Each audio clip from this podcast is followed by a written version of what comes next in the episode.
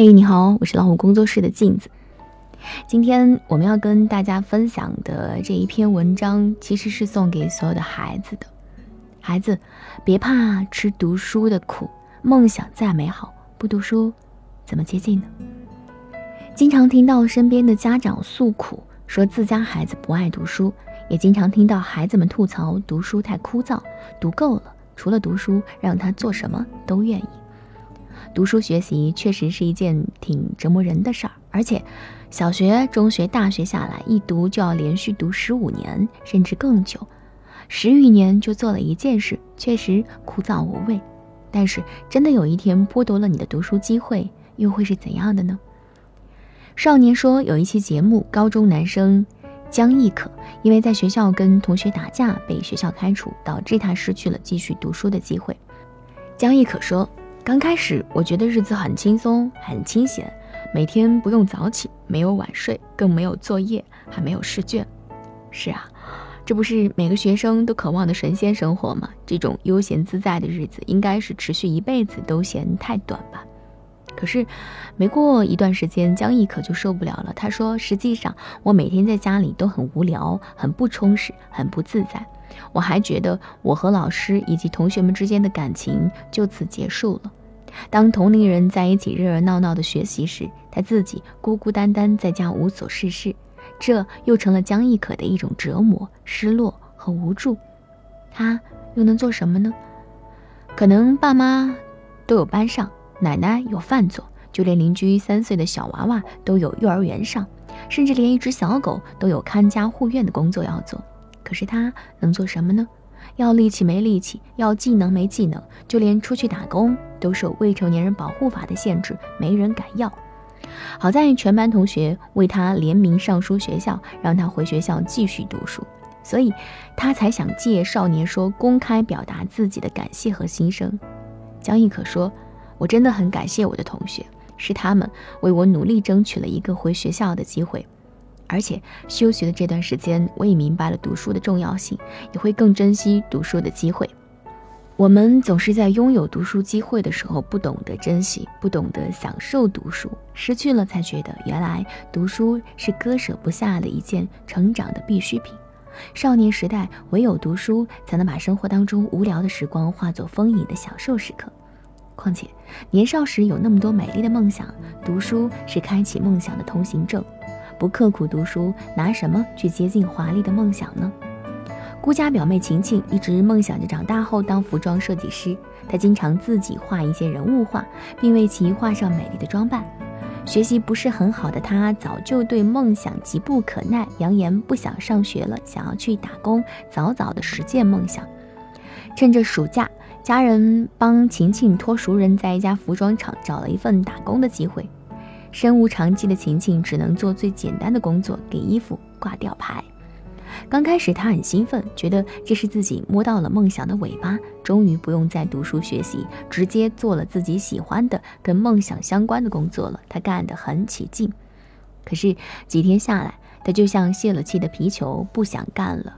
挂吊牌这一个动作，每天重复几十遍、几百遍、上千遍，那种枯燥对她来说成了折磨。到最后，晴晴重复这一动作，重复到想吐，屁股如针扎般坐不住，使他冒出了一个自己打自己脸的想法：这还不如上学好呢。直到那天中午在食堂吃饭的时候，晴晴碰到了柳叶设计师，一个穿着时尚、气质脱俗的年轻女孩。她是厂里的招牌设计师，也是晴晴妈妈同学的妹妹。正是托了她的关系，晴晴才得以进来打工。琴琴跟设计师打招呼，柳设计师很热情地把她带到了工作室聊天。在那里，琴琴再次受到了触动。柳设计师有一间单独的工作室，明亮的落地窗，格调的室内装修，电脑屏幕上是设计中的服装样式。和琴琴工作的拥挤嘈杂的车间相比，简直是一个天上宫殿，一个地下室。琴琴之前听妈妈说过。柳设计师是名牌大学毕业，而且还去国外进修过服装专业，是这一家服装厂高薪聘请过来的。柳设计师得知晴晴的服装设计梦，鼓励她好好读书，以后才有机会设计自己的梦想。那一次聊天之后，晴晴突然辞掉了这份临时工，而且让妈妈帮忙找下学期的书，提前学习起来。她立志要先学习好再说梦想，因为这短短的打工经历让她明白了，没有学历、没有文凭、读书尚少的她，哪怕一份没有一点技术含量的挂吊牌的临时工作，都得靠妈妈托人情。而柳设计师那光鲜梦想的工作，是自己多年刻苦求学后自己挣来的。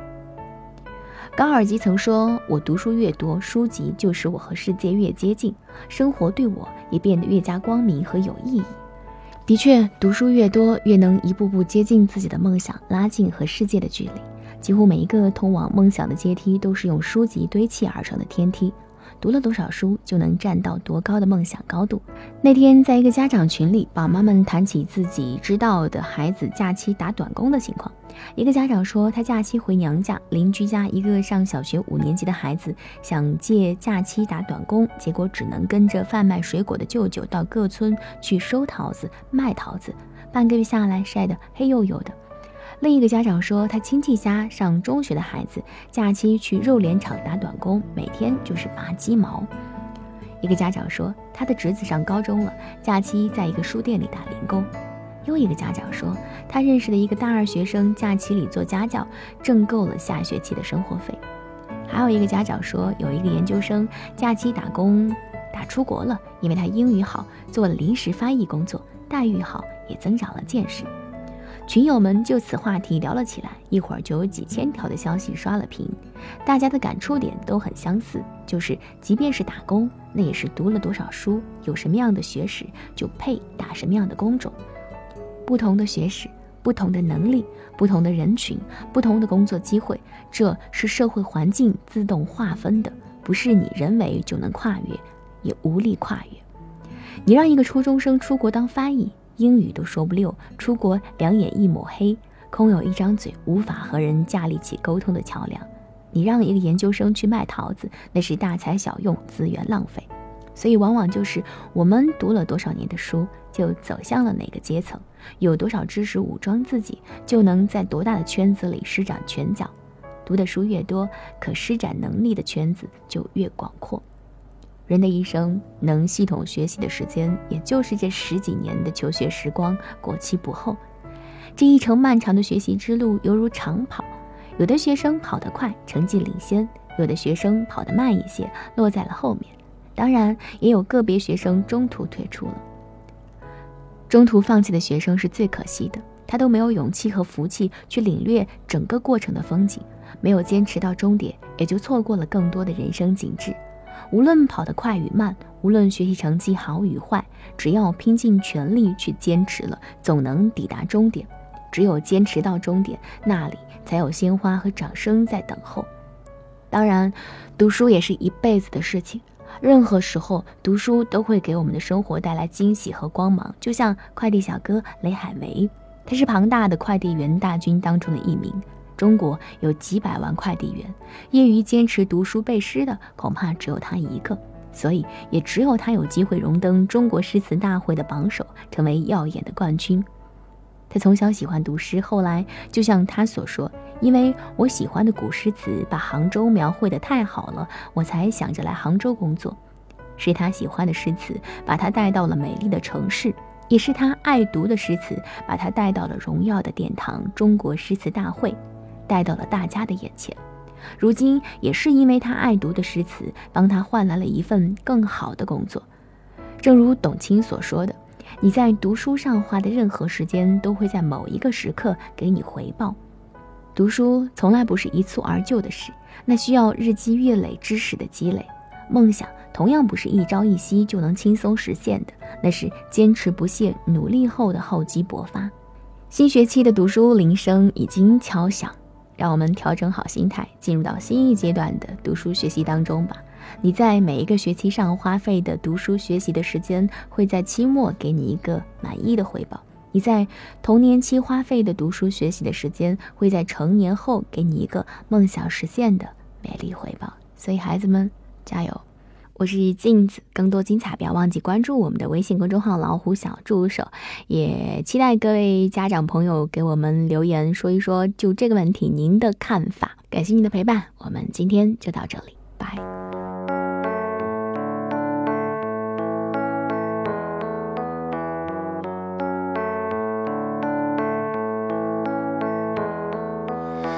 徘徊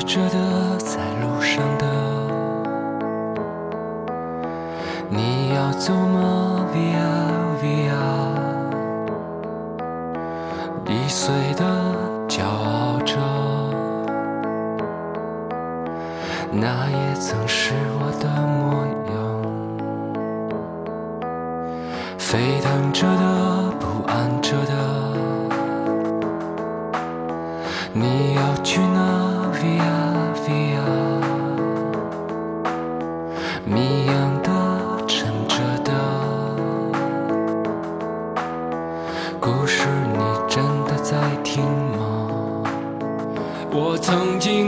山和大海，也穿过人山人海。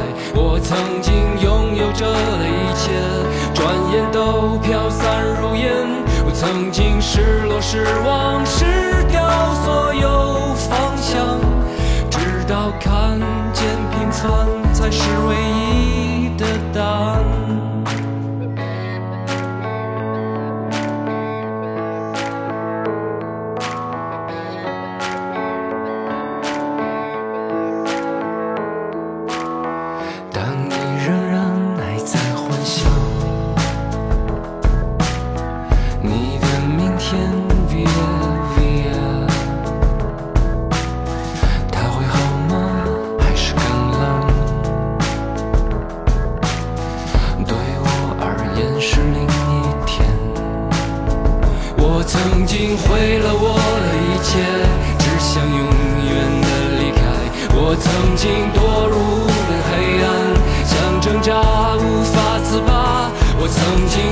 你想他。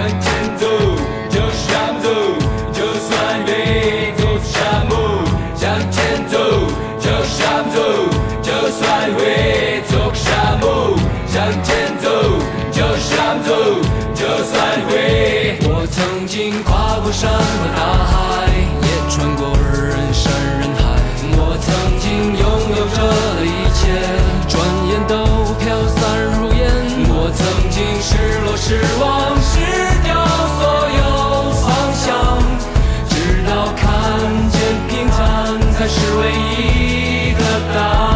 我曾经毁了我的一切只想永远的离开。我曾经堕入无法自拔。我曾经像你像他，像那野草野花，绝望着，渴望着，也哭也笑的平凡着。我曾经跨过山和大海，也穿过人山人海。我曾经问遍整个世界，从来没得到答案。我不过像你像他。